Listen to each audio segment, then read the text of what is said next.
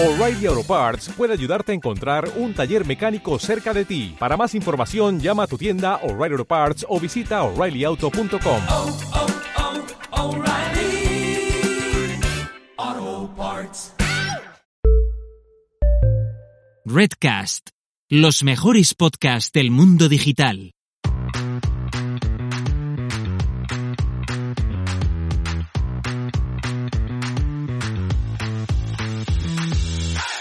Muy buenas, ¿qué tal? Bienvenido y bienvenida al episodio 59 de SEO desde cero, el podcast con el que cualquier persona puede aprender sobre posicionamiento web, posicionamiento en buscadores, posicionar una web en Google, da igual si ha hecho algo de SEO alguna vez o si es completamente nuevo en este mundo. Te habla Alex Serrano, de alexserrano.es. Me puedes encontrar en Twitter en arroba alexserramar. Soy consultor SEO y profesor de SEO en Aula CM y Núcleo Digital School. Si te gusta este podcast y te gusta el SEO, te invito también a que te suscribas a mi newsletter 300 segundos, en la que todos los miércoles envío un videotip de 5 minutos o menos.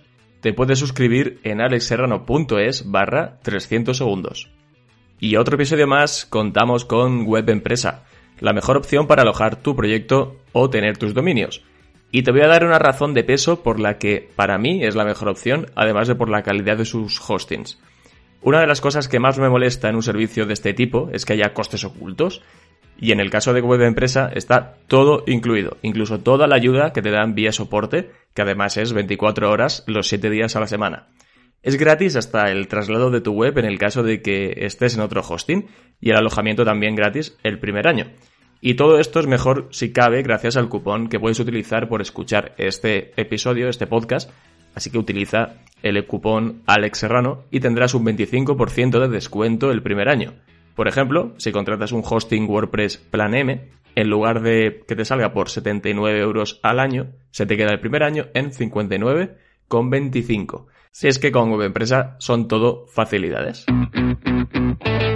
Bueno, vamos con el episodio de hoy. Vamos a hablar de cómo encontrar keywords de competencia baja porque una de las cosas que más suele costar cuando empiezas en SEO es elegir bien las palabras clave, tener claro que son las correctas y dentro de que sean las correctas, que sea realista, ir a por ellas, es decir, que no estás intentando posicionar para keywords imposibles. Es importante, a ver, que no hay nada imposible, difícil sí, pero no imposible, y no trato de ser Mr. Wonderful, es que en SEO se ve de todo y haciendo bien las cosas puedes competir de tú a tú con ciertas webs que en principio pensabas que no, o pensabas que iba a ser imposible. Con este episodio tengo como objetivo que sepas qué cosas, qué aspectos o, qué métricas son los que en los que te tienes que fijar o los que determinan la competencia de una keyword. Eso por un lado. Por otro lado, quiero transmitirte que también se debe ser ambicioso, aunque sin pasarse, ser realista, eh, sabiendo quién eres y qué posibilidades tiene tu web a corto, medio y largo plazo. Y lo primero de lo que quiero hablar es del concepto de la competencia, el concepto de competencia en sí. Siempre se suele acompañar este atributo de competencia a las keywords o, un sector como tal, ¿no? Un sector entero, cuando hablamos de SEO. Pues un sector muy competido, un sector muy poco competido y demás. A ver, la competencia de una keyword viene marcada por muchos factores. Recuerda que Google tiene en cuenta cientos de, cientos de factores, unos más importantes que otros, unos más, unos son on-page, otros más off-page, y eso siempre tiene que quedar claro. No es sencillo cuantificar la competencia de una palabra clave diciendo simplemente baja, media o alta o del 1 al 100. Sería quedarnos, digamos, muy en la superficie. Aunque de un modo u otro sí que se intenta hacer esta, bueno, sí, hacer esta forma de, de, calificar eh, las keywords, la competencia de las keywords para tener una base. Y cuando hablo de cuantificar la competencia, hablo de las herramientas de SEO de turno que, solemos utilizar y que aplican el concepto de competencia sirviéndose de una métrica propia o de una serie de métricas propias, de información propia de cada herramienta. Ahora hablaremos de esto, pero sí que quería que quedara claro qué, era, es esto del, concepto de competencia, porque vamos a hablar mucho de ello y lo vamos a desarrollar más. Mira, si coges una keyword y la buscas en varias herramientas, verás que el keyword difficulty o la competencia que te dicen puede llegar a ser muy distinta. Para empezar, porque utilizan baremos diferentes y hay unas que van del 1 al 100 y otras que van del 1 al 10, siempre siendo 100 o 10 la competencia más alta y uno la más baja. Y para que veas que es un tema complejo, te voy a poner un ejemplo con una palabra clave. La keyword, por ejemplo, mesa de escritorio, ¿vale? O mesa escritorio.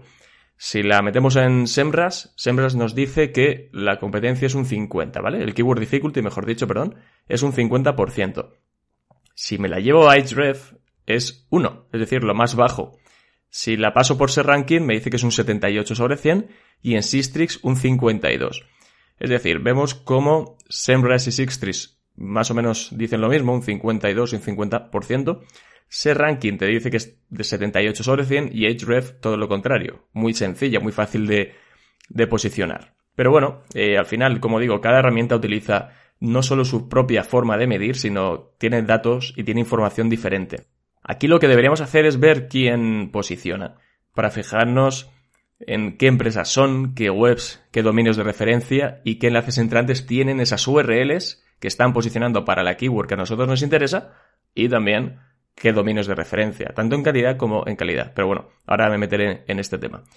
Viendo quién posiciona para la keyword mesa de escritorio, te voy a decir quiénes son y tú conforme me vayas escuchando vas a ir pensando si para esta keyword la competencia es baja, media o alta. Primer posicionado, Leroy Merlin. Segundo, IKEA. Tercero, Amazon. Cuarto, Carrefour. Quinto, Bauhaus. Sexto, el Corte Inglés. Séptimo, PC Componentes. Octavo, Conforama. Y ya en posición 9 tenemos una web que es duehome.com y en la posición 10 Ofibrix, que también es una web bastante conocida sin, recurrir a, esos datos, a esos baremos de keyword difficulty que nos dan las herramientas, ya vemos esto y está claro que eh, yo diría que la competencia es muy alta. Mm, habría que entrar a analizar las URLs que están posicionadas como tal, pero viendo que está Leroy Merlin, IKEA, Amazon, el Corte Inglés, Carrefour, eh, Bauhaus, PC Componentes, pues complicado de inicio. ¿Vale? O sea, la competencia parece que es alta. Al menos las empresas son las marcas que están posicionando y las webs con mucha autoridad, seguramente, y muy conocidas dentro del sector o, a nivel general, ¿no? Entonces, bueno, veo que es complicado, pero sí que es verdad que en la posición 9 veo que hay una web que a mí particularmente no me suena tanto y que según Href tiene cero dominios eh, apuntando a esa, a esa URL, cero dominios de referencia a esa URL. Por lo tanto, podría ser un indicador de que hay una oportunidad de entrar en el top 10 si ha entrado esta web, pues a lo mejor otra, una web nuestra, sí que podría llegar a entrar, ¿no? Pero bueno, a priori sí que parece complicada la keyword en sí. Y verás que como cada herramienta pues tiene su forma de medir, tiene su información y asigna esa dificultad. Aquí, como digo siempre, apliquemos esa parte más de análisis humano que no, no van a hacer esas, esas herramientas a día de hoy, no lo pueden llegar a hacer ni mucho menos tanto eh, también como un humano, así que aquí siempre hay que darle esa parte más humana. Y ahora que ya vamos calentando, estarás pensando que qué significa o qué podemos entender por una keyword de baja competencia. Podríamos decir que esa keyword para la que no debe serte muy complicado posicionar si haces una página que está bien orientada, que cumpla la intención de búsqueda y además que esto ocurra a corto o medio plazo. Eso podría, podríamos entender que es una keyword de competencia baja. Podría ser, ¿vale? Pero es todo muy relativo, porque cada uno de los que estéis escuchando este episodio podéis tener un... puede que, o digamos que puede que el concepto de competencia baja sea algo distinto, porque va a depender del sector, va a depender de quiénes seáis, va a depender en cuánto tiempo queráis posicionar y la capacidad que tengáis de dar de caña al SEO of page y, bueno, pues esto esto en muchos casos va a estar directamente relacionado con la inversión que se puede hacer en marketing, en comunicación también. Entonces, al final, los recursos hacen que cuando nos planteamos ir a por una keyword dentro de un sector, también pensemos en cómo podemos llegar a competir. Pero bueno, eh, habrás escuchado que, bueno, seguramente eh, he dicho que depende de quién seas. Y esto es importantísimo, porque no es lo mismo que Leroy Merlin esté haciendo un keyword research y tengan que elegir palabras clave fijándose en la competencia, que tenga que hacer esto una empresa o una persona con una web joven, sin apenas posicionamiento eh, o, sin apenas conocimiento de marca. O nos vamos a un término medio, una web con un par de años, con cierta visibilidad, con algunos enlaces entrantes y que empieza a hacer SEO. Quizás viendo a alguien que posiciona para la keyword mesa escritorio, pienses que es imposible, a no ser que seas una de esas grandes empresas. O no, porque quizás no seas una de esas grandes, ni vayas a serlo en los próximos 10 años, pero ¿qué pasa si eres un fabricante especializado en mesas de escritorio, estás centrado en ese nicho y haces las mejores mesas de escritorio que hay en el mercado? Pues ahí la cosa puede cambiar, porque es tu vertical, es tu nicho, y seguramente tengas más posibilidades que si eres una tienda que vende mesas de escritorio y 20 tipos de muebles más. Como verás, quiero ir a que la parte de a qué se dedica tu web o a qué se ha enfocado tu web también tiene un peso importante en lo que te va a costar, más o menos, posicionar para una keyword concreta. Si eres una web especializada en mesas de escritorio, es tu, es tu sector, es tu nicho, es tu especialidad, seguramente te cueste menos que si, como he dicho, eres una web que vende todo tipo de muebles. Así que eso también es para tenerlo en cuenta. También he mencionado el término Keyword Difficulty. Es esa métrica que suelen tener las herramientas. Y es obligatorio que sepas cómo la forman, es decir, qué tienen en cuenta para decidir si una keyword tiene una dificultad de 10 y no de 90. Porque entendiendo esto, vas a poder hacer un análisis más eficaz y podrás escoger mejor las keywords porque el toque humano siempre, como he dicho, va a ser diferenciador. La mayoría de las herramientas tienen como principal métrica para marcar la dificultad el número de enlaces entrantes y dominios de referencia, es decir, los backlinks y cuántos dominios de referencia diferentes están enviando enlaces a esas URLs que posicionan en las 10 primeras páginas de resultados y también al dominio de la URL. Por un lado, Href, por ejemplo, dice que ellos solo tienen en cuenta la cantidad de enlaces y por lo tanto no la calidad. Y a ver, que no está mal del todo, porque sabemos que hay una correlación entre backlinks y dominios de referencia con los mejor posicionados. Pero hay que tener en cuenta también la calidad de esos enlaces entrantes.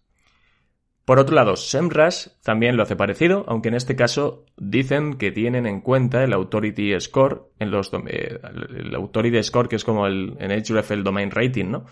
Eh, de los dominios y también tienen en cuenta la relación entre los enlaces follow y follow, es decir, son un bueno, una mezcla de cosas, pero siempre van a estar relacionadas con los enlaces entrantes.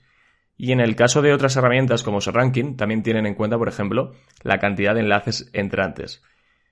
Así que lo dicho, mm, cantidad no tiene que implicar calidad, eso siempre hay que tenerlo en cuenta. Así que toca analizar más profundamente y también hay que tener en cuenta que no todas las herramientas tienen la misma fuerza o la misma capacidad de encontrar los mismos enlaces. Esto está claro también, así que cuidado con esto. Y voy a hacer un pequeño disclaimer aquí, porque creo que muchas veces se hace un uso erróneo de la competencia. Es decir, Huimos o ni siquiera intentamos posicionar para unas keywords porque vemos que son muy competidas. Oye, ¿por qué no aprovechar toda esa información que nos dan las herramientas para ver qué necesitamos para posicionar en lugar de echarnos atrás antes de empezar? Por, por ejemplo, miremos los backlinks, de dónde son, si podríamos replicarlos, cómo resuelve la intención de búsqueda las páginas que ya están posicionando.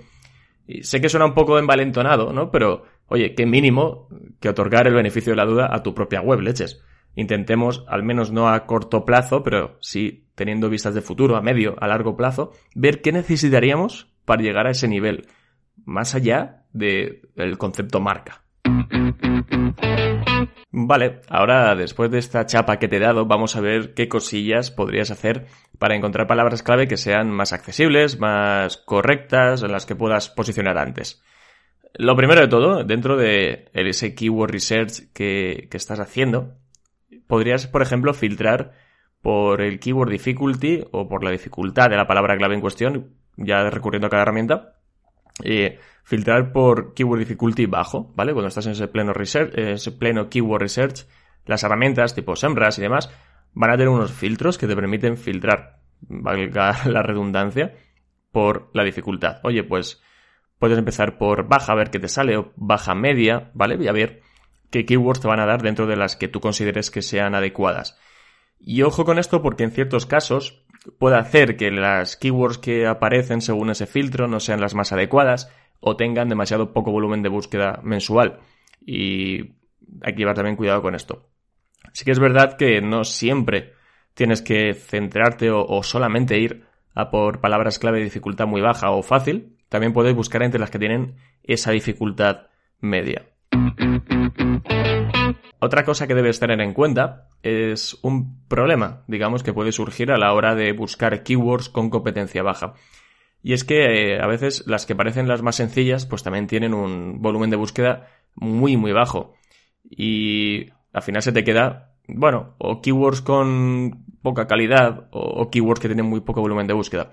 Y aquí puedes hacer una cosa, también puedes limitar el mínimo de búsquedas mensuales, igual que hemos filtrado por, por dificultad, filtramos por mínimo, mínimo de búsquedas mensuales, y así pues no te van a aparecer palabras por debajo de ese mínimo, de ese umbral que tú te has planteado. En este tema eh, también debes ser consciente de que los volúmenes de búsqueda cambian mucho en función del sector, de la masa que puede llegar a, a buscar ese tipo de keywords. Porque no es lo mismo cuando un negocio es B2B que en un negocio B2C. Tampoco es lo mismo contenidos enfocados a un nicho y contenidos enfocados a un público general, como puede ser, por ejemplo, una receta de tortitas. Cuando investigas y empiezas a conocer un sector, viendo las palabras clave que la gente utiliza, sus volúmenes y la tendencia de búsqueda, debes también, bueno, pues terminar entendiendo cómo suelen ser ese tipo de métricas. Y piensa también que en ciertos sectores de nicho o, o muy B2B, las búsquedas siempre pueden ser bajas, pero la conversión puede ser muy alta. Quizá una keyword con 50 búsquedas mensuales, a priori para ti no es atractiva, pero puede que si posicionas para ella en top 3, te entren 15 visitas, 15 visitas al mes y de esas 15 visitas puedes conseguir un cliente o dos.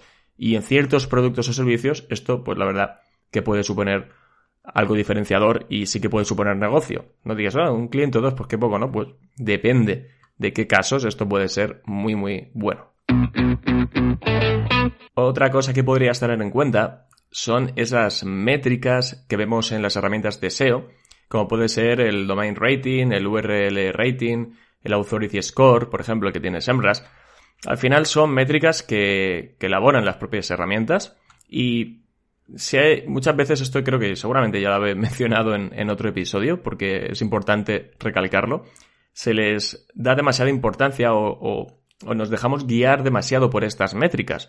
Así que cuidado con esto. Sí que es verdad que esas métricas más o menos están bien pensadas, pero no hay que dejarse tampoco engañar por esto. Es decir, si tú estás haciendo un keyword research y ves que, oye, es que todos los que están posicionando para la keyword que a mí me interesa tienen un DR de 70 para arriba, ya te olvidas de la keyword porque tú piensas que esto ya no es para ti. Tú no puedes entrar ahí. Bueno, Seguramente, igual que hemos visto en el caso de mesa escritorio, hay alguna web que tenga algún número de este indicador más bajo. Por ejemplo, donde el, ejemplo que he puesto de mesas de escritorio, eh, hablando de DR, pues tenemos 73, 90, 91, 76, 54 y de repente vemos que las páginas que están en la 8, la 9 y la 10 ya están en 51, en 44, en 32 pues bueno, no son DRs tan inaccesibles, no son DRs, domain ratings tan tan altos.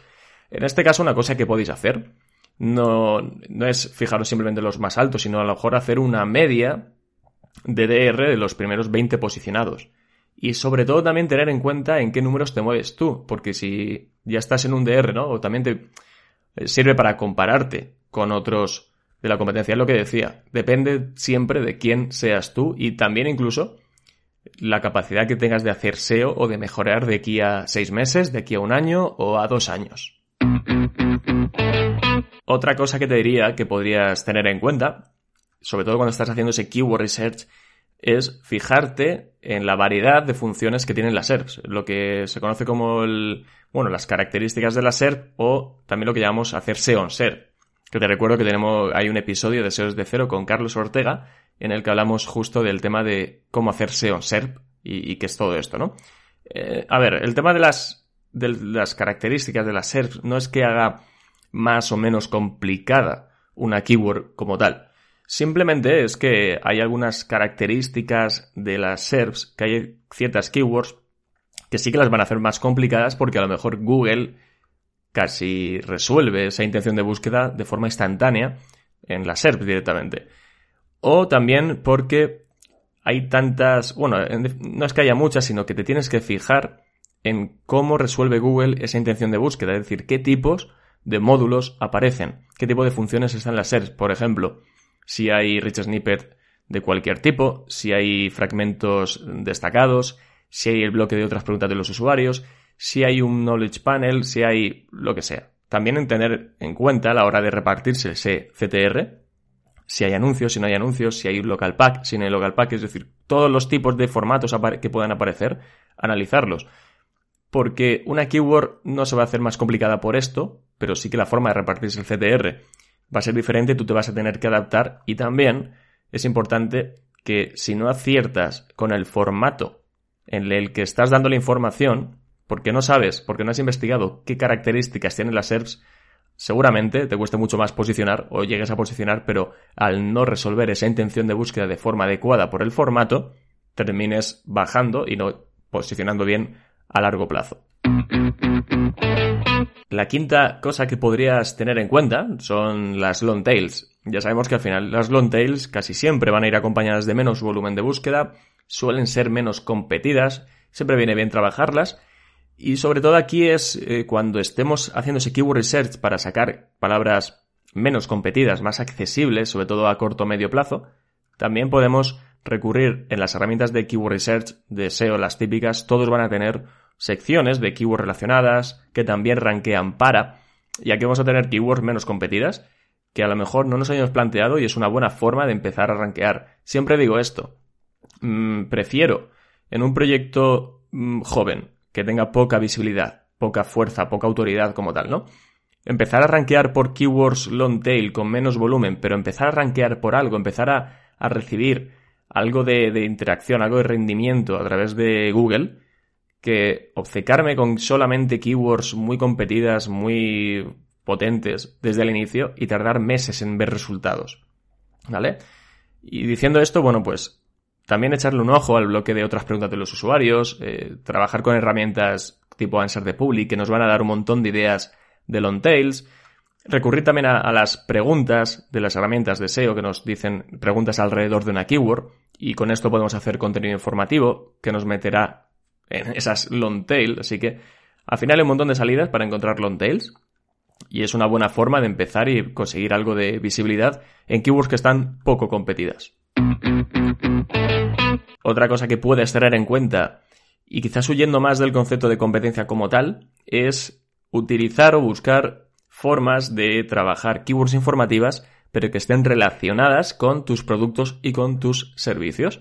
No son esas keywords transaccionales que corresponden a tus productos y servicios, pero sí búsquedas relacionadas con ellos. Es decir, eh, búsquedas o intenciones de búsqueda que están en unas etapas más prematuras de ese proceso de decisión de compra, de ese embudo, y que seguramente la competencia de estas, estas webs súper potentes, estas empresas súper potentes, no están trabajando ese contenido informacional y tú puedes trabajarlo para que los usuarios los puedas captar de esa forma.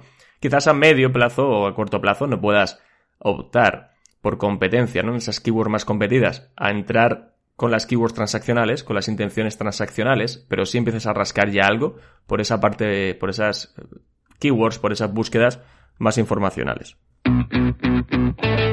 Y el séptimo y último punto que te quiero decir es simplemente que saquemos una conclusión. Y es que si la keyword que has encontrado es tu keyword, es la que corresponde a tu servicio, es la keyword que corresponde a tu producto, es la que necesitas utilizar, porque no hay más, no hay, no hay vuelta de hoja, Trabájala, trabájala para que en algún momento puedas llegar a rankear. Oye, hay más formas también de buscar esa keyword, otras formas de buscar ese producto que quizás sean menos competidas. Perfecto, pero si no hay una forma diferente y es la única de llamar a tu producto, de llamar a tu servicio, esa es la keyword. No hay, no hay, no hay debate en cuanto a competencia. Simplemente que sepas, que seas consciente de que aunque sea tu keyword y vayas a ir a por ella a muerte, te va a costar más. Te va a costar más a medio plazo, a corto plazo. A largo plazo va a depender, sobre todo, de cómo lo hagas, de qué recursos tengas para rankear, de, para mejorar tu autoridad, tanto a nivel, o toda la optimización que puedas hacer a nivel de SEO y todo el esfuerzo que puedas hacer para mejorar, para mejorar el off-page. Toda la parte del inbuilding, toda la parte de marca, toda la parte, la parte de autoridad. Y eso ahí entra ya mucho más tema de marketing, mucho más tema de también, incluso, como he dicho antes, incluso de, de comunicación. Así que esa es la conclusión que te quiero dejar, sobre todo porque hay veces que nos olvidamos de que, oh no, es que esta keyword es muy competida. Ya, pero si es tu keyword, es que no, no, hay, no hay más que se pueda hacer, ¿vale? Y nada, espero que haya sido útil, espero que te haya ayudado, que te haya clarificado un poco las ideas en cuanto a encontrar keywords de competencia baja y todo lo que envuelve a este, a este concepto, que no es, que no es poco. Y nada, eh, si te ha gustado, recuerda que me vendría muy bien que dejaras un like en en, en el episodio, que te suscribieras si ya no lo has hecho, si todavía no lo has hecho. Y que, bueno, también una reseña de 5 estrellas en Apple Podcast. Me encantaría. Y sobre todo que sigas escuchando, que lo compartas si puedes en redes sociales y que nos escuchemos, que me escuches la semana que viene. Un abrazo muy fuerte.